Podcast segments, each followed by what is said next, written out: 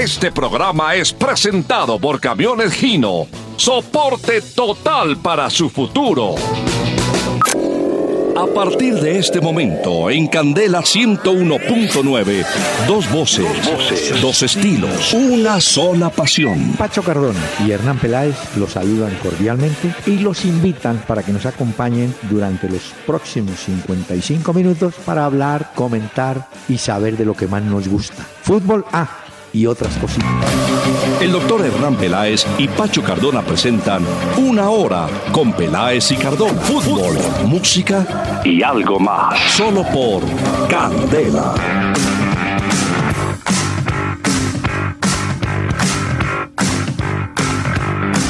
Muy buenas noches a los amables oyentes de Candela Estéreo 101.9 que nos van a acompañar en el FM a partir de este momento para hablar del fútbol de ayer. Las tristezas quedaron ya archivadas porque el fútbol es como la vida. Hay que seguir. Se pierde, se gana, se vive, se disfruta o se amarga uno. Entonces hay que seguir. Don Pachito, ¿cómo le va? Doctor Peláez, muy buenas noches para usted, para todos los oyentes. Sí, hay que seguir, pero de todas formas, con la cabeza abajo mientras la vamos levantando No, lentamente señor. después de la amargura, doctor Peláez. No, hay que tener siempre la cabeza Ay, erguida. Es como una tusa en el derrota. corazón, es como un dolor, doctor Peláez, como Acuérdese. un desamor. Acuérdese de los gladiadores. Entraban y le decían, César, aquí estamos los que vamos a morir por ti. Uy, no, no, no, no. No, era teso, yo. Eso sí era Uy, no, y era- descabezado más de uno. Bueno, señor, mm, voy a invitar para que disfruten los oyentes, algunos sobre todo que tal vez la van a recordar. Escuche bien, a la dama del bastón de cristal.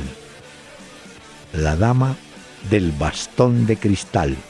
La mexicana Chela Campos. Y donde guardan sus cantos las olas del mar.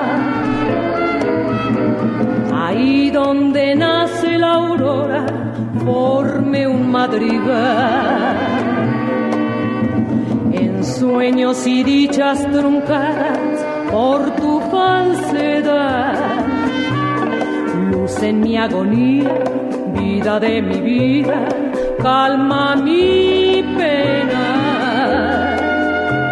Las horas felices se fueron para no volver. La dicha de ser ha pasado, cosas, cosas del ayer. Quisiera tenerte,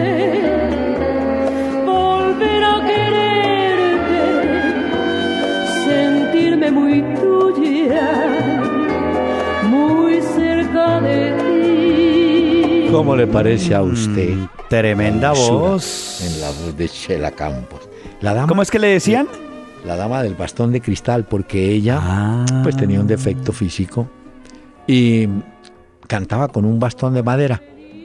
Pero alguna vez en una gira a Estados Unidos vio que había un bastón similar de madera de cristal.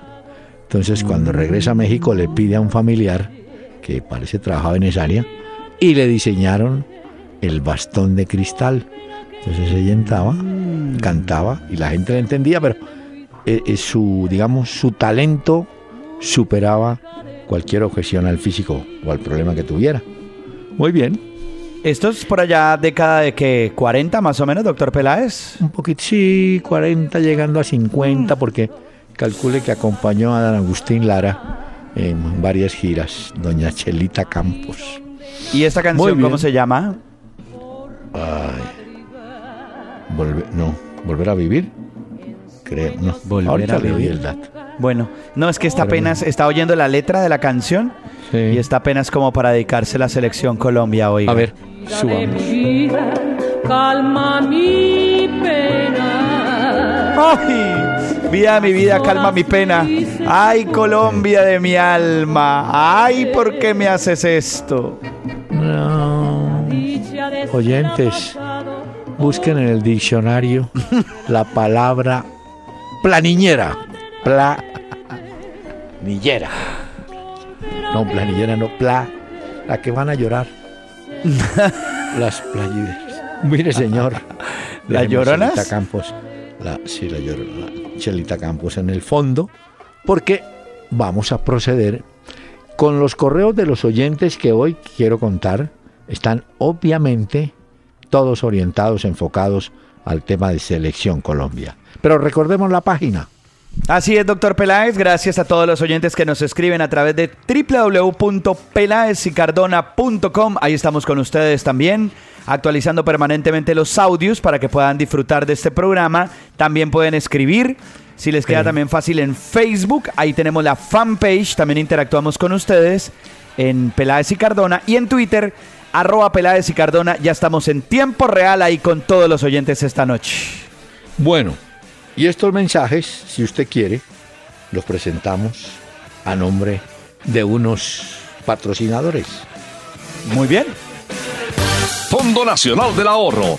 Hacemos realidad tus sueños de vivienda y educación.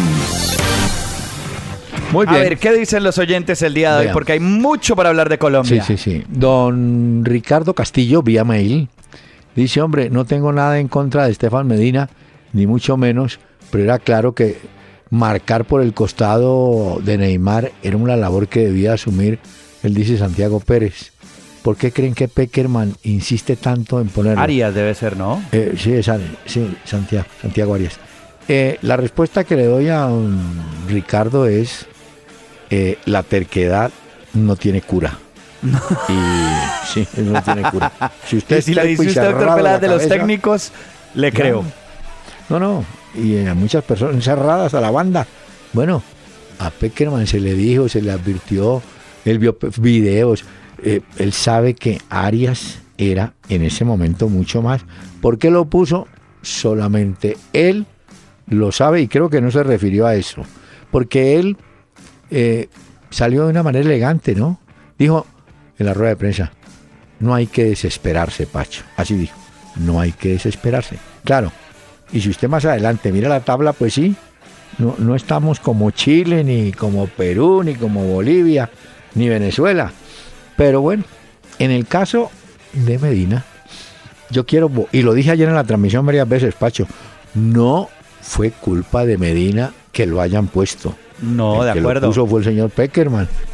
Pues Peckerman sobre eso, sobre Estefan Medina, se refirió ¿Ah, posterior al juego de Brasil en la rueda de prensa y dijo, abro comillas, le tocaba un partido muy difícil y más cuando en el inicio costó acomodarnos un poco, pero en el Ah. transcurrir del partido demostró Sí. las condiciones que tiene y terminó haciendo un segundo tiempo muy bueno. Un debut así contra este equipo es algo muy positivo, fue lo que Bueno. dijo, cierro No. comillas, Néstor Peckerman.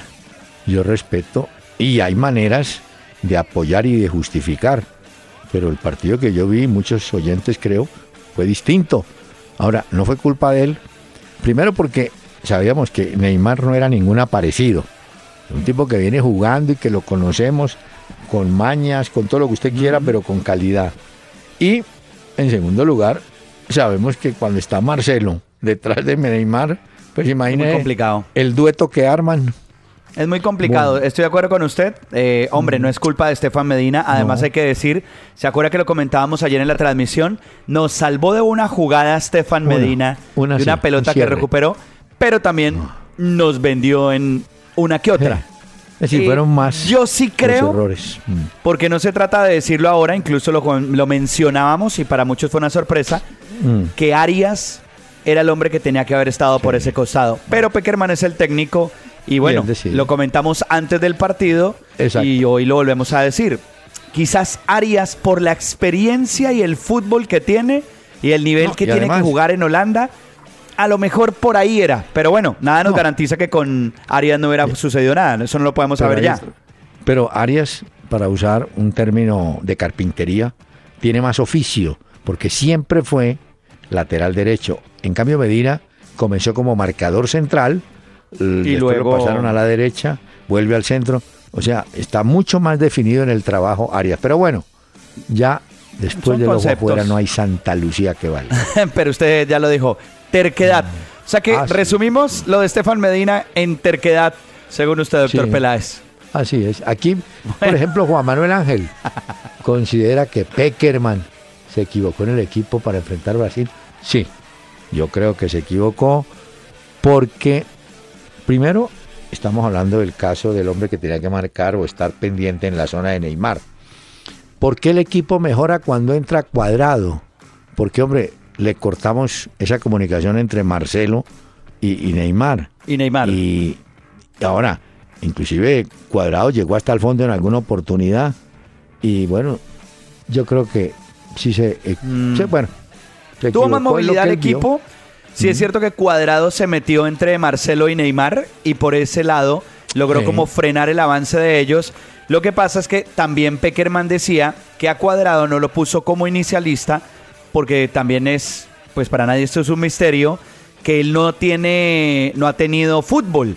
Él, acuérdense que en el Chelsea ni siquiera fue convocado a los partidos y ahora que pasa la Juve no tuvo pretemporada. Entonces Peckerman dijo que era muy arriesgado poner a un jugador que no había tenido continuidad desde el comienzo. Pero sí, cuando entró Doctor Peláez, le dio No, una cara diferente pare. cuadrado al partido. No, pero pare, ya usted, ahora sí me sacó usted de casillas. Si, si no estaba en ritmo, Peckerman, si no tenía fútbol, Peckerman, ¿Para qué lo llevó? ¿para qué lo llevaste, mijo? Bueno, eso fue lo que dijo Doctor Peláez. Yo simplemente transmito No, está lo muy que dijo bien. Peckerman. No, está muy bien, muy sincero, pero una respuesta, perdóneme, ridícula. Si, si yo veo que el jugador no está, pues yo para qué lo llamo. No lo convoco. Así como con Teo Gutiérrez. Eh, no estaba en condición, Teo. Muchas gracias, hermano. O en otro partido. Pero, Ya. pero eso no puede ser. ¿Será que en las evaluaciones o en las valoraciones que hacen, por ejemplo, los seleccionadores, empiezan a evaluar qué jugadores les dan para tiempos completos, cuáles para medios Pues que tiempos sí. y cosas hoy así? en día, Pacho, hoy en día, con todas las ayudas que hay electrónicas, usted sabe cuántos kilómetros corre, cuántos kilos pierde, todo eso lo tienen medido. Ahora, eh, en el claro que si vamos a neutralizar teóricamente la respuesta un poquito infantil de Peckerman con esta otra, que la trae Leonardo Zambrano. Creo que David Ospina le debemos mucho en esta eliminatoria y es una pena que no cambie de equipo porque seguirá siendo suplente. Uno también habría podido decir, Peckerman, no, mira, es que Ospina no, No no tapa. juega, no tiene ritmo, no tapa. No, no, Ospina llegó y siempre que llega tapa y le va bien afortunadamente. Pero esa disculpa de que Cuadrado no está, Que no venía en Bueno. ritmo sí complicada. Pero es cierto, porque si no lo David Ospina sería Pues sí. Solo que Ospina sí hizo pretemporada con el Arsenal, mientras que Cuadrado eh, no la vea. hizo con el Chelsea porque no lo... O sí, él tuvo como unos partidos, unos minutos, Eh, ¿no? yo quiero yo decir que a ver los nosotros los periodistas a veces eh, jugamos unos papeles increíbles anoche en el ayer en el primer tiempo anoche en el partido de Colombia Brasil en un momento la imagen de Caracol Televisión oiga bien Pacho sacó un recuadrito los mejores pusieron James Rodríguez 60 y pico, David Espina 32. El hombre que está haciendo eso no sabe o no ve fútbol. O le dijeron, le dijeron por teléfono, pone a James, ayudemos a James. No, sí, porque puede. James... No, James no apareció. Este partido de James es para el olvido. También Ah, pues lo aquí- mencionábamos ayer, doctor Peláez, en la transmisión. Sí. Quizás No. uno de los peores partidos de James mire- con la selección Colombia. Y no solamente nosotros, aquí Juan Camilo Neiva dice, ¿por qué James Rodríguez aparece frente a equipos o selecciones débiles, pero frente a los grandes desaparece? O sea, eh, el hombre no estuvo en el partido, entre comillas. Y yo no, No, no. entiendo El, el- el generador de caracteres de Caracol Televisión. Hernández, echale ojo a eso, hombre. Sí, hombre, mejor que no ponga Sí, porque nada. creo que fue el único entonces que vio como figura El James único. Rodríguez. No puede ser que todo un pueblo se esté equivocando. No. Pues la gente ya Pero- no es boba, la gente ya está más informada que uno. Pero el pecado es cobarde. No volvió a aparecer. De- nunca más. Claro, No. porque alguien le vio decir, oiga, hermano, ¿qué está haciendo usted allá? Corte esas manos. Ay, hombre, Bueno, mire. quizás ese fue el mismo que mandó la música del relato de Don William Vinasco en la ¿A transmisión del Gol Caracol. No me diga. Sí, Ah, mandó una que- cortinilla. No, mandó una cortinilla entonces, que Pacho. utilizaba William Vinasco en la transmisión del gol Caracol. Pacho, démosle las gracias, hermano. Lo hiciste muy bien. Sí, tenías razón. James era la gran figura. Mire, qué horror. César Augusto. Pinto. No sé por qué tanta gente se lamenta de la derrota frente a Brasil. Durante todo el tiempo y sin ser la gran locura, fueron muy superiores a nosotros. Tuvieron muchas oportunidades de gol. Llegaron a nuestro arco, pero nosotros nunca llegamos al arco de ellos. En eso tienes razón. Por eso hablábamos de Ospina. Ospina tuvo tres buenísimas intervenciones, que eran tres llegadas de Brasil. Nosotros Neymar, tuvimos creo. realmente, Pacho, realmente clara, una que perdió Muriel en el cierre del partido. ¿Se acuerda que pegó por fuera Sí. en la red Sí, sí. exterior? Alisson. Esa fue. Y pare de contar, Sí. ¿no? Exacto. Porque creo que no tuvo más No. trabajo Allison, el portero de la Roma de No, Brasil. no. Mm. De acuerdo, no tuvo Bueno. más trabajo. Le hago una pregunta que hace don Diego Andrés Mariño, se la traslado. ¿Cómo ven el calendario de Colombia en el cierre de este año? Tenemos cuatro partidos, dos en octubre y dos en noviembre, ¿no? Sí, doctor Octubre. Peláez. El próximo Mm. 6 de octubre, que es un jueves, Colombia Sí. tiene que visitar en Asunción a Paraguay. Muy bien. Esto va a ser... Esto no es fácil, bueno, para que lo tengamos en cuenta. Eh, El bueno, ellos tampoco vienen en una eliminatoria fácil. Y el 11 de octubre, que es el martes siguiente, En eh, regresan a Barranquilla, al Metropolitano, para enfrentar al líder de la eliminatoria, a Uruguay. Uruguay. Muy bien. Y en noviembre tenemos otros dos. El 10 En de noviembre, que noviembre, es 10 de noviembre, Colombia espera en Barranquilla, en el Metropolitano, a Chile, que también viene haciendo unas muy malas eliminatorias. Y el 15 llega la duodécima fecha y ahí Colombia despide el año frente a Argentina en Argentina. Muy bien. Bueno, Sergio Daniel Vargas. Sergio Vargas no es un cantante. Sí, claro, de merengue. Bueno, bueno, este no es el merenguero, pero me dice, nos saluda.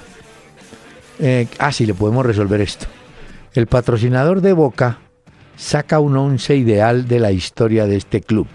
Ah. Hugo Gatti, mm, yo le diría que Hugo Gatti puede ser, pero Antonio Roma fue mucho más representativo para Boca.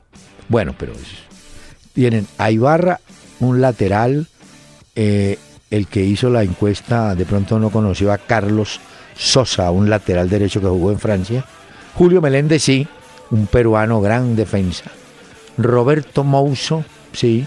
Silvio Marzolini, sí. Antonio Ratín, confirmado. Sebastián, Sebastián Bataglia.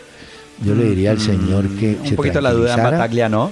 No, sí, pero es Siendo un de la gran futbolista Bataglia, Mm, sí, no pero sé si está mira, en el 11 de toda la No. historia de Boca Juniors. Hay un jugador más importante de él en la historia que se llamaba Eliseo Mourinho, que ha sido de Banfield, va a Boca y murió en un accidente aéreo en Chile con el equipo del Green Cross. Bueno, Riquelme, sí. Maradona, sí. Mario Boyé, el atómico, un puntero derecho, sí. Y dieron a Martín Palermo, yo le digo, el señor no vio jugar a Paulo Valentín. Pero, pero esos son... Esto lo sacó el patrocinador de Boca Juniors Mm. en Argentina. Ah, El- bueno. Yo vi el mensaje en Facebook del oyente. Dice que él tiene 24 años, que Ah, quiere bueno, saber sus comentarios sobre No, él. pero le digo.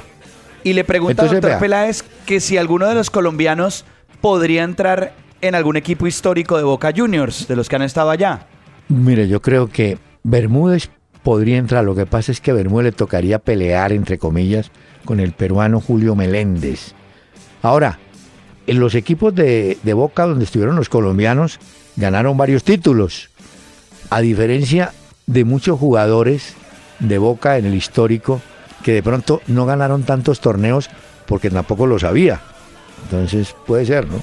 Pero bueno, eso va en gustos. Señor, tenemos un mensaje, ¿le parece? Oigámoslo, doctor Peláez. ¿Tú que quieres tener por fin tu casa propia? ¿Te imaginas pagar cuotas desde 46 mil pesos mensuales?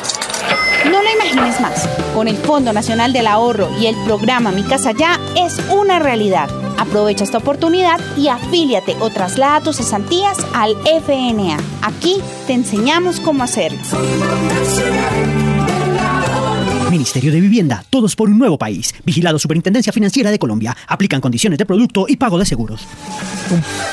Un poquito más adelante, Pacho, volvamos a los temas de las elecciones. Pero es que hay una situación de, que hay que tratarla. Usted recuerda que a Pimentel, a Eduardo Pimentel, le metieron la una multa. multa. grandísima, una suspensión Sí. larga. Bueno, ¿Un año no era? el- ¿Un año Sí, sí, sí. le dieron? El hombre apeló y de ese año le bajaron a seis semanas. Bueno. ¿Cómo? eh, estoy señor. ¿De un año le bajaron a seis semanas? Sí, entonces usted muy me- bien. ya, ya, ya sé la pregunta suya. Le fue muy bien. No, le fue muy bien, pero la pregunta es, ¿los bárbaros que le aplicaron un año no leyeron el reglamento? No, pues eso, rarísimo Bueno, eso. Bueno, no se Pues una sanción que a uno le ponen de un año, eh, me imagino que es el comité disciplinario Claro. el que pone esta sanción Sí. y que ahora se la rebajen a seis semanas de suspensión. No estoy Entonces, queriendo decir con esto que no tenga derecho ni más falta a Pimentel, pero si hay como una Sí. incoherencia en la sanción entonces. Y póngale cuidado. Y entiendo que también le rebajaron la, la multa económica, quedó en 5 millones. Pero entonces, y hay una pregunta. ¿Pimentel sí le pegó al árbitro Luis Sánchez o no le pegó?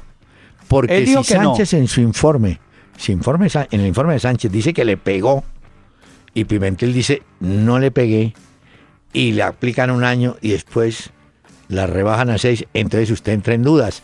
Dice, entonces el árbitro mintió. o. Pero doctor Peláez, Mm. yo quiero hacerle una pregunta a usted. Porque si el comité disciplinario actúa, Sí. antes de tomar una decisión, Mm. tiene que conocer la posición de las dos partes. No tanto la del reporte del juez como la de Pimentel. Porque entonces queda la sensación de haber conocido lo del árbitro, Sí. ponen la sanción de un año y ahora que Pimentel eh, presenta sus eh, Descargos. de cargos, sus descargos, lo que sea, Eh. pues ya se No, retractan de lo que habían dicho, entonces dicen como, no, entonces sí es inocente, pero no debería, antes de dar una sanción inicial, evaluar Sí. todo el proceso.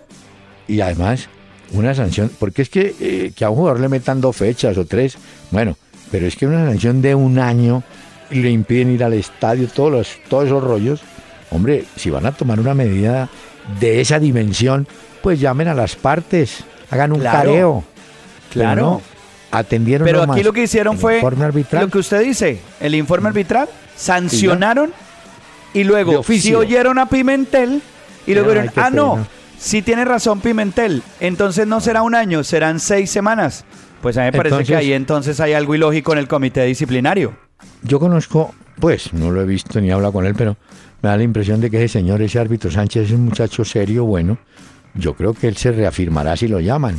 Pasa es que como tampoco hablan, pero si usted lo llama, le van a decir, él va a decir, sí, yo me reafirmo en lo que escribí. Ahora, ellos verán cuántas fechas le meten. El error está en cómo le meten un año y después la bajan a seis semanas. Claro, y es que de eso 52 lo- semanas bajaron a seis. No, no y se la bajan a seis es porque tengo entendido que con pruebas Pimentel demuestra Claro que que, no efectivamente no le pega al árbitro. Entonces, y además, ¿cómo lo sancionan antes testigos. a un año? Sí, no, testigos en el túnel y todo eso, ¿no? Bueno, Bueno.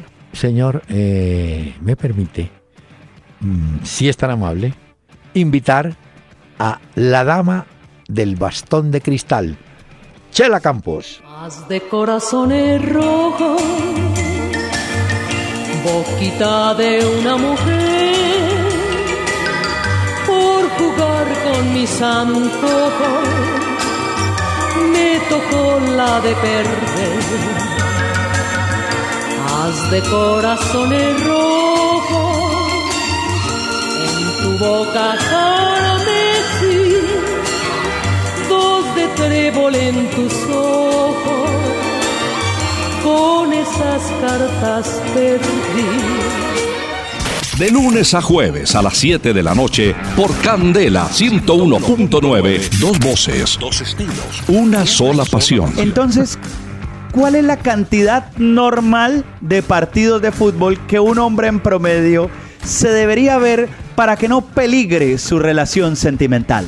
No, pues según las señoras, máximo uno. Una hora con Peláez y Cardona. Fútbol, música y algo más.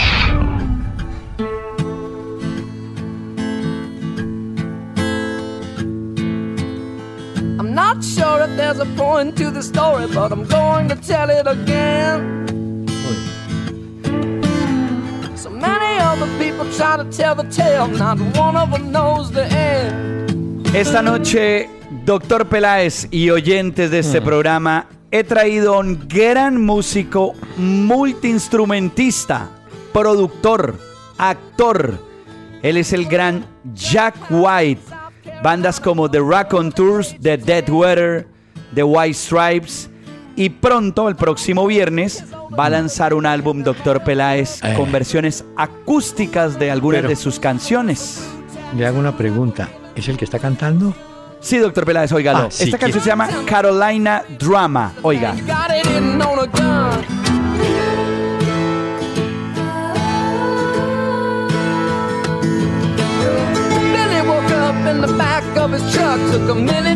¿Le gusta, doctor Peláez? ¿Le gusta? No, me pare- yo, yo pensé que era una mujer que estaba cantando. Mm, no, no.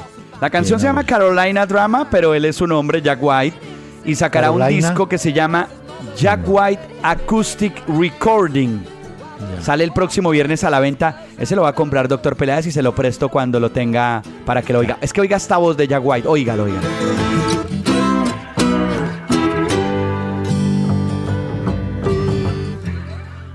Vea, señor. Este es un genio de este siglo, Doctor Peláez. ¿Un genio? Jack White. Sí, sí, ¿Un un, genio. genio? Genio. Bueno. No. Ay, Dios mío. Bueno, Se dará cuenta cuando pasen los Sí, años, este- estaremos hablando de Jack White como un gran artista. Ya lo hacemos incluso.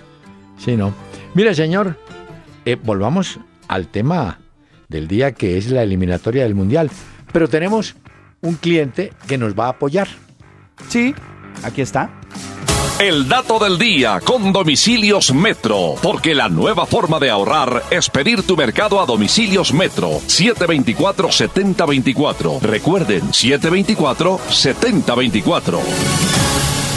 Bueno, el dato es cómo quedó, en definitiva, la tabla de posiciones y sobre todo, quiénes hoy estarían en el Mundial. Pues gracias a los peruanos, hoy estaríamos con cupo directo al Mundial, porque con el triunfo de Perú sobre Ecuador 2 a 1, Colombia queda en el cuarto lugar con 13 puntos. La primera es Uruguay, tiene 16. Brasil, segunda, con 15 puntos, igual que Argentina, solo que el gol de diferencia ubica a Brasil de segunda. Sí. Cuarto Colombia con 13.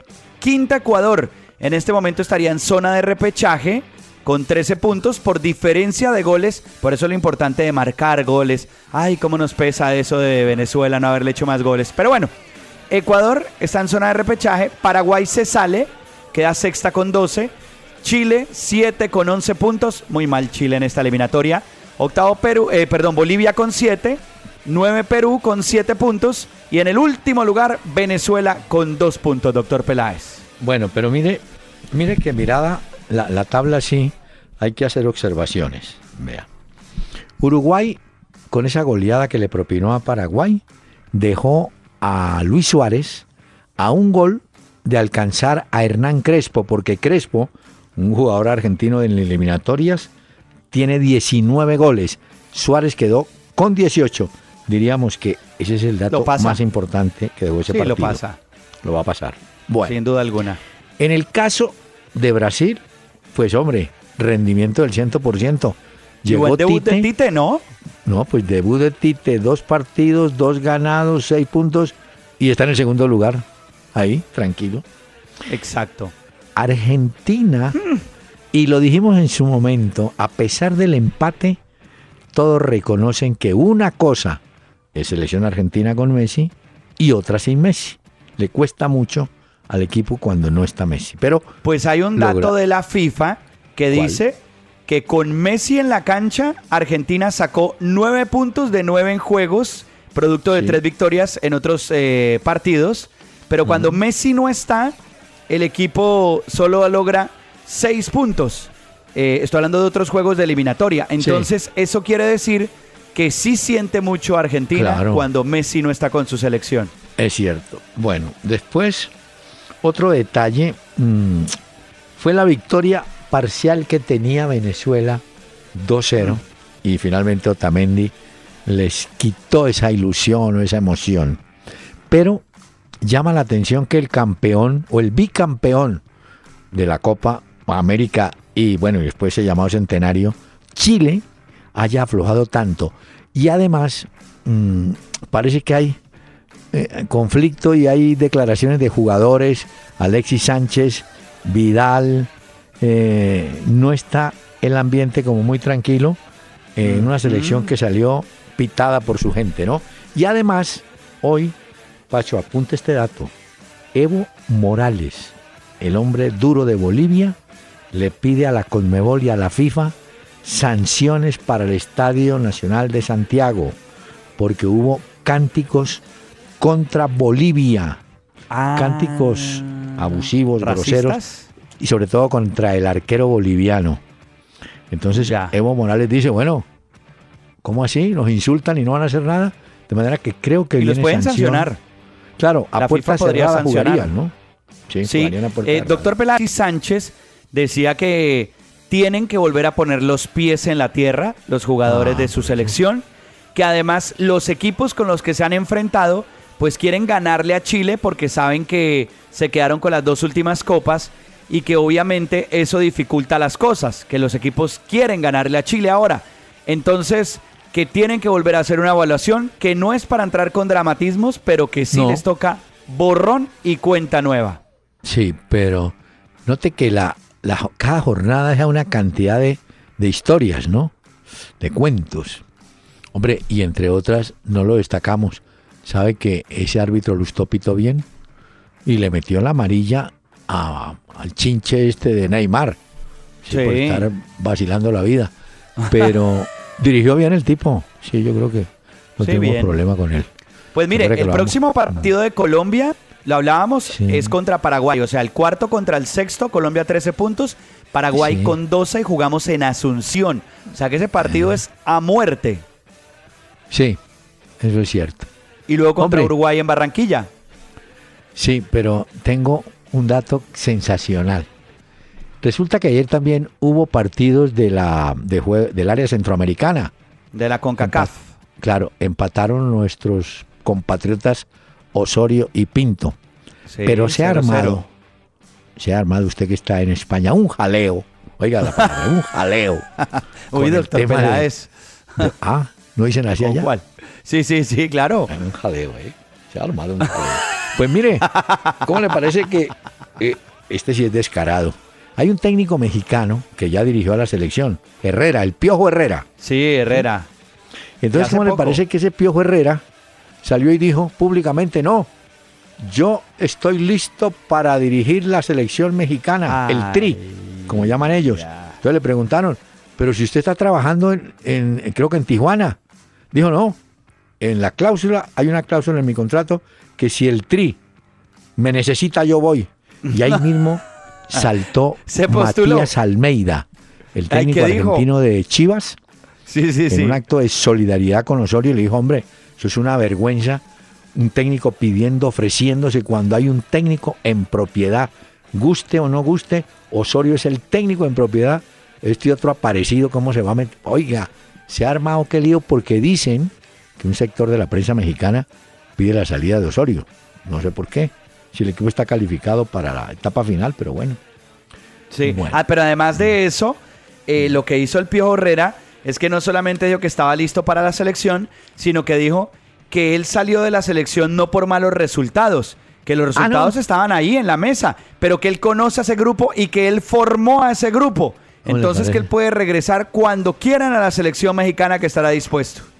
¿Ah? No, hombre. Qué joya. Y hay, esto sí me llamó la atención y nadie lo ha dicho. Bueno, es que hay tanta. Hay un jugador guatemalteco a quien apodan el Pescadito Ruiz. Pescadito Ruiz. Ese, ese es goleador. Bueno, pues se retiró anoche en el último partido con la selección de Guatemala que le metió una goleada eh, en Centroamérica, no sé aquí, sí, a Trinidad Tobago tal vez puede ser, bueno. Pero la noticia es que en la goleada Pescadito Ruiz hizo cinco goles, cinco goles y creo que apenas hay tres jugadores en el mundo que han hecho en un partido cinco goles en fase de eliminatoria. Tengo la duda si incluye partidos de Europa, pero por lo menos en el área, Pescadito Ruiz, ese sí se fue por la puerta grande, aunque Guatemala quedó por fuera del hexagonal, ¿no? Pero bueno. Pero eh, según veía hoy la cifra del Pescadito Ruiz, eh, se fue con 68 goles con la selección. 39 los consiguió en la eliminatoria. Y de esos, 5 fueron el día de ayer. O sea que eh, es el máximo goleador de una selección. Carlos Ruiz con Guatemala, 39 goles. El dato de la FIFA muestra a Ali Daei de Irán. ¿Se acuerda que lo hemos mencionado en alguna oportunidad? 35 goles. Karim Bagheri de Irán, 28 goles. Y Kazu Miura de Japón con 27 goles. Eso quiere decir que se ha ido un gran delantero. El Pescadito Ruiz con 5 goles se despidió. Y mire la diferencia, hablábamos de Crespo. Crespo tiene 19 goles en la historia de la eliminatoria. Es el máximo, ya está retirado. Que lo va a alcanzar Suárez, seguramente, ¿no? Pero le agrego algo más. Este pescadito Ruiz pasó por Estados Unidos, bueno, estuvo en el Olimpia del Paraguay, jugó apenas 5 o 6 meses, marcó 10 goles y también dejó un grato recuerdo en Paraguay, el pescadito Ruiz, de quien nadie hablaba. Pero doctor Peláez, va a ser muy difícil que alguien supere con una selección el número del Pescadito Ruiz. De esos 39 goles va a ser muy difícil. Se retira a los 36 años. Jugó 133 partidos con la ah. selección de su país. No, ese tiene todo. Casi dos décadas. Un jugador guatemalteco. Mire, su cantante, ¿cómo era que se llama? ¿Cómo se llama? Jack White, doctor Peláez, sí señor. El disco que va a salir se llama Jack White Acoustic Recording estamos pendientes de que nos dé la dirección para hacer el pedido. Mire, es que, chico, ahora por electrónicamente usted pide. No, sí, yo compro de forma digital. Los oyentes van a recordar, ahorita al cierre de la primera sesión, del primer tramo del programa, escuchamos Al de Corazones, cantando Chela Campos. Y entonces yo, para cotejar con su cantante, he encontrado a Pepito López cantando Haz de Corazones. Haz de corazones rojos, loquita de una mujer, por jugar con mis antojos, me tocó la de perder. Haz de corazones rojos. Oígame. Boca Pacho, Peláez, esto suena esta canción también es para Peckerman, porque dice el hombre, por jugar con mis antojos. Claro, el antojo de él era poner esos jugadores. Estefan Medina, Magnelli. Corazones rojos. Ahí tiene los antojos. López. Bueno, ¿De qué año puede ser esto, doctor Peláez? Esto es de la década del 40. Uy, se nota por el Pepito sonido. López. Oiga eso, de la muertoteca. sí, sí, sí. No dura. Súbale. De una boca de mujer. Oiga eso. Muy bien, señor. Eso después suena este muy bueno. momento, eh, le quiero contar que tenemos fútbol en Colombia. Estamos jugando a esta hora fútbol ya en Colombia por la liga. Hay un partido pendiente que se está disputando, ¿no? Sí, eso le iba a decir, doctor Peláez. ¿Qué? Exactamente, sobre ese juego. Señor, ya va a terminar. Tranquilo, apenas termine, le contamos. Mm, pero más tarde. Es Huila Junior por la Liga Águila. Sí. De esos aplazados que había. Es... y sobre las... ¿Usted tiene la hora 8 de la noche el partido en Tunja? Sí, el de Patriotas contra Atlético Nacional por la Copa ah, Águila. Ese va por Wayne Sports. Sí, pero ahí tiene ventaja Ya casi va a empezar ese. ¿No es cierto? Nacional sí, tiene que... Se juega la clasificación en Tunja. Es cierto. Bueno, otro que tomó aire... Otro que tomó aire fue Gareca. ¿Se acuerda? Mm, ese respiró... o si no, hoy estaríamos con la sección de tamboreados porque le sirvió al Tigre Gareca haber ganado el partido con la selección. Bueno, si aquí nos quejamos de los revendedores, hoy la justicia argentina embargó las cuentas de Daniel Pasarela, que fue presidente de River Plate. Porque, ¿cómo le parece que Pasarela y su comité o la comisión directiva en su momento eh, hicieron reventa de boletas? Es decir, Ah. sacaban boletas de lo que tenían que vender, unas se las daban a las barras bravas para que las barras bravas revendieran, consiguieran ingresos y me imagino que dejaban una platica también por acá. Entonces, qué vergüenza, ¿no?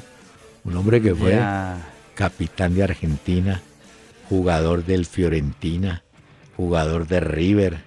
Un referente de del cali- fútbol argentino también. Gran hombre, no. ¿Ah? Hoy procesado por tema de Por boletas también. Eso, Oiga, cuando ¿por cae uno no? empiezan a caer todos. No, y ahí llamaron, y además le embargaron de una vez la cuenta, ¿no? Bueno, y Ay, hablando ay, ay. de, de novedades, le quiero confirmar que su amigo Messi ya entrenó. Que está Sí. bien, dicen. Ya estuvo, ahora hizo la primera parte del entrenamiento hoy en Barcelona, eh, después de la molestia que tiene, se viene recuperando, lentamente la va haciendo y lo que le habían recomendado los médicos era que no se esforzara demasiado, que lo tomara con calma, por un lado. Entonces Messi lo va llevando de esa forma y así es como va a arrancar el tema de los entrenamientos. Pero la noticia de hoy, además del regreso de Messi, es otra también. ¿Cuál? La del hijo de Messi. Él tiene dos hijos. Sí. Uno de los dos hijos ya ha sido fichado por la escuela del Barcelona. ¿Cuántos Eh, los niños, uno tiene tres y otro tiene seis años. Y ya quieren empezar a jugar al fútbol. Entonces, en el Barcelona tienen una escuela que es la escuela de los infantes, por decirlo así. Y ahí es donde empiezan los niños a foguearse.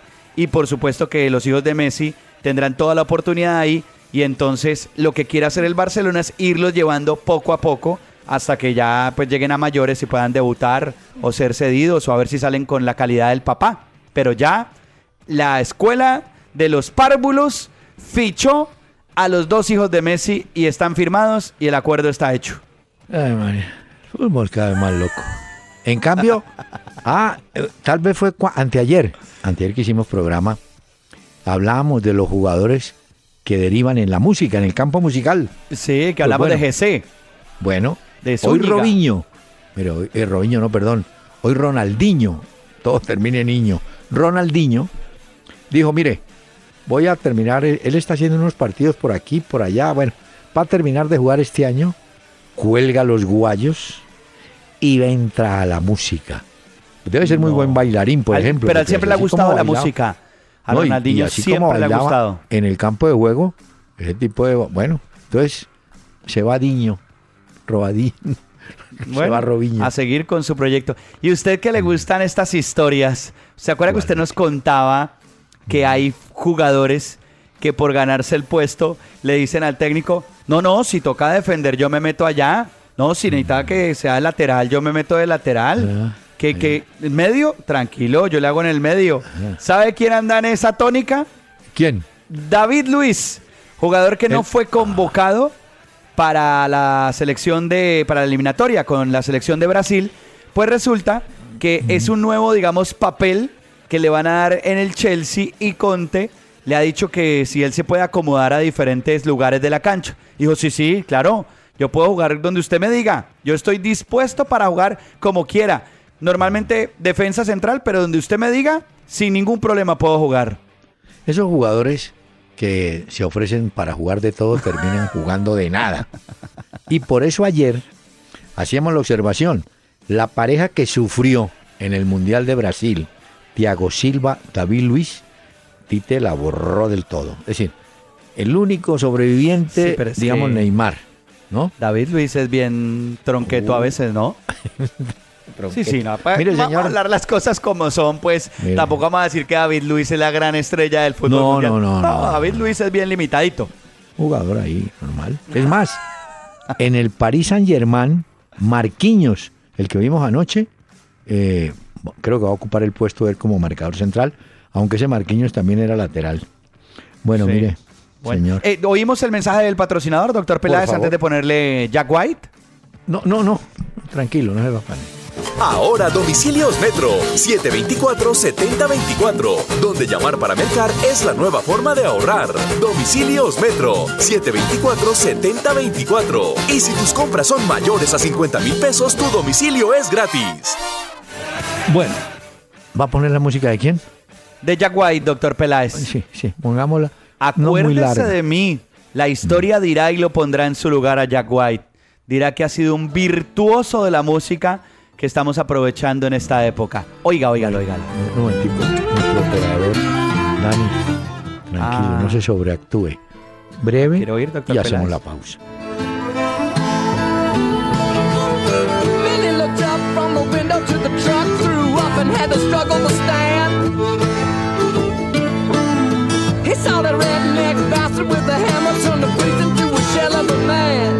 Al aire en Candela 101.9, una hora con Peláez y Cardona. Fútbol, música y algo más.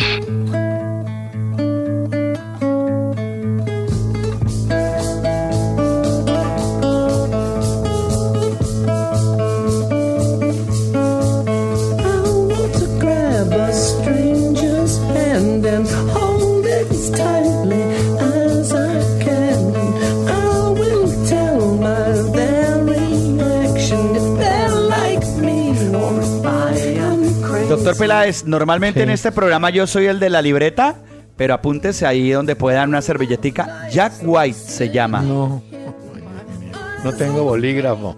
No, yo se lo mando por WhatsApp, el nombre y el disco Bueno. que vamos a oír a partir de este viernes. Este es un gran músico de verdad. Sí. ¿Sabe dónde no quedan ya boletas, doctor Peláez? ¿Dónde? En Manchester, próximo sábado, Manchester United de Mourinho contra Ah, el Manchester pero- City de Eh. Guardiola. Aquí en el fútbol de Colombia hubo dos arqueros que fueron, hacían, mar- hacían marketing, como dice usted, y movían y ponían a la gente tensa y a pelear. ¿Sabe quién es? A ver. Uno que trajo el Once Caldas, el loco Carlos Alberto Munuti. Uy, el del Once, buen arquero, pero Bocón, eso hablaba. ¿Y cómo le parece que un día estaba Falcioni en su apogeo? Entonces Munuti dijo, si Falcioni me llega a hacer un gol, me vengo a pie, me vengo, no, me vengo caminando de Cali a Manizales. Bueno, llega el partido con el América. Hay penalti a favor de América. Ay, y el ay, médico ay. Ochoa, que ya está picado por las declaraciones de este, Falcioni, vaya, patielo. Pues va Falcioni, patea, gol de Falcioni. Bueno, el Once Caldas regresa vía aérea a Manizales y está toda la prensa esperando en qué retén vendrá caminando aquel otro. Y cuando se va bajando del avión, y ahí mismo le cae la prensa. Bueno, Monuti, usted dijo que se venía caminando si le hacían un gol en los del América, que se venía caminando desde Cali. Dijo, sí, en el avión, durante todo el viaje yo caminé para allá, para acá, para allá. Bueno, un vacilador. Pero era un tipo que era muy bueno para mover la taquilla, ¿ve? Porque retaba. Entonces la gente comía cuento. Y el otro fue Navarro Montoya, en Santa Fe, que le dio por casar una pelea con Retaz, que era técnico de Millonarios. Eso era una risa en esos clásicos. Bueno, esta historia la traigo porque usted supo, y yo creo que la puede contar, Pacho, lo de Ibrahimovic para el partido del sábado. ¿Qué hizo? No, no lo sé, doctor No. Peláez. Ah, no. ¿Qué está haciendo? Ahí sí no lo tenía ni idea. No, Ibrahimovic resolvió hacer una especie de teatro burlesco, de burla de Claudio Bravo, el arquero chileno del City. Y ¿Ah, dio a sí? Si lo ponen a Bravo, tranquilo, solo ganamos. no bueno, empezó con todo ese cuento. O sea, como por debajeando no al portero chileno. Exacto. Entonces no ha habido reacción porque Ah, no se sabe si Bravo va a ser el titular. Pero es Ibrahimovic Ay. esa película, ¿no? Aquí estoy viendo el Instagram de Zlatan Ibrahimovic y tiene toda la razón. Le dice, bienvenido a Manchester. aquí tienes ropa para entrenar, lo vas a necesitar. Te veo el sábado. ¿Cómo le parece? No, hombre, nadie me estaba preguntando. Ah, Pues mire, doctor yo- Peláez, boletas agotadas. No se consigue ni una entrada. Hace mucho tiempo que se agotaron. Recordemos que el local va a ser el Manchester United. Una boleta en reventa hoy se consigue mal contados unos 3 millones 500 mil pesos. En Ya, reventa para poder ¿En entrar reventa? al clásico del próximo Uy, sábado en Manchester. No diga. 3 diga. millones 500 mil Uy, en no. pesos colombianos para poder entrar al estadio. Y no es la mejor localidad, ¿no? Oiga. Eso sí, por allá. Gorriones. No cuente eso porque se pone a llorar pasarela, que era experto en reventa de boletas, el pobre tipo. Pero mire, hoy Xavi, ¿usted se acuerda de Xavi Hernández? Claro. Está jugando en Qatar. Y se está preparando siempre- para ser próximamente técnico, acuérdese. Sí, y a todos esos jugadores siempre les preguntan lo mismo. ¿O ¿Usted qué opina de Messi o Cristiano? Y contestó esto, comillas. Nunca hablé de su inteligencia como hablé. Cristiano es un jugador extraordinario, un jugador histórico. El problema que tiene él es que existe otro que fue prácticamente el mejor jugador de la historia. No tengo cómo compararlos y creo que para todo el mundo que guste del fútbol, si no es hincha del Real, Messi es el mejor. Así cerró el capítulo el hombre. Mm. Ajá. No, no. Y con lo de ayer se confirma, Pacho, una cosa es que tenerá. Bueno, es lo mismo que pasaba en su momento con Pelé en la selección brasileña y lo mismo que pasó con Maradona en la selección eh, argentina. Argentina. Y guardando las proporciones, fue lo mismo que llegó a pasar en su momento en Colombia, cuando en, la, en el gran momento de la selección no podía jugar el mono Valderrama, el pibe. Era lo mismo. Esos jugadores que organizan, que piensan, que mueven, que hacen girar el equipo a su alrededor, esos jugadores son irreemplazables, yo. Por eso ayer echábamos de menos a James, porque se hacía mucha falta en el medio campo con la selección Colombia. Pero de esos grandes jugadores que usted menciona, pues es eso. Ah. Muchas veces le preguntan, por ejemplo, a Luis Enrique en las ruedas de prensa del Barcelona, le dicen, ¿y usted no cree que el Barcelona depende mucho de Messi? ¿Y qué Dice, pues sí. Pues ¿qué va a hacer? ¿Sí? Pues Sí, sí, oiga, pues si, si es el mejor jugador del mundo, ¿cómo no va a depender pero- de él? Sabe que ayer, en una charla muy importante, muy interesante que dio Santiago Segurola aquí en la Universidad del Rosario, Ah, ¿cómo Eh, le fue? Cuente. Muy bien. Conversamos sobre un tema que yo no conocía. En el caso de James Rodríguez, le cargamos siempre las tintas a Zidane, ¿no es cierto? Que Sí, no lo que pone, no que lo pone. tal, tal, tal. Escuche este dato. Rafa Benítez, que fue reemplazado por Zidane. Rafa Benítez en su momento, cuando iba a empezar la pretemporada, le pidió el favor a James que acortara sus vacaciones. El jugador, que estaba en plena libertad, decidió tomar todo el periodo de vacaciones. Cuando él llega a Madrid, a lo que creía iba a ser la pretemporada, ya sus compañeros le llevaban una ventaja en adecuación, en preparación. Y esa fue una de las razones, uno de los choques que tuvo Benítez con James, ¿no? Y Pero acuérdese que a Benítez, cuando estaba en el Real Madrid, muchos jugadores no le copiaban. Exacto, Incluso, ¿se acuerda que contamos la historia también en este programa? Que Cristiano Ronaldo decía, cuando Benítez se va del Real Madrid, que está bien que lo aconseje de cómo podría, digamos, eh, hacer jugadas o estar físicamente, pero que en algún momento dado Benítez le decía a Cristiano Ronaldo cómo debía cobrar los tiros libres. Bueno, y Cristiano no, dice, pues este tipo, Bueno, pues, que cuando acá bien. me va a enseñar a mí a cobrar tiros libres. Está bien, está bien, se lo acepto. Pero en el caso de James, creo que el punto fue ese que mm, le pidió que recortara vacaciones y James dijo no. Mire, señor, tengo que invitar a Chela Campos. No, no, y el partido, doctor Peláez, que no nos ha hablado ¿Cuál del Atlético partido? Huila Junior. Ay, señor, escuche este momentico y ya le doy el resultado, hombre, tranquilo. No se afane, escuche. Y donde guardan sus cantos las olas del mar. Ahí donde nace la aurora, forme un madrigal. Sueños y dichas truncadas por tu falsedad. Luz en mi agonía, vida de mi vida, calma mi pena. Las horas felices se fueron. Mire, don Pachito, eh, adicionaron dos minutos. De pronto no alcanzo a contarles, espero que no haya modificaciones. En el partido que le gana el Huila al Junior 3 a 1 con goles de Duarte, John Lozano, una pena máxima por Ramos, los tres goles del Huila, y el gol de el Junior, pena máxima también, que cobró Rangel. Le fue bien en términos generales al árbitro Adrián Vélez sin público en Ibagué, pero el Huila consiguió tres puntos bien hasta ahora. Espero que en el descuento, en el tiempo adicional, perdón, no vamos a tener eh, problemitas. Pero muchas gracias por acompañarnos. Chelita Campos, que nos ha acompañado hoy, les agradece su participación. felices se fueron para no volver. La dicha de ser ha pasado, cosas, cosas del ayer.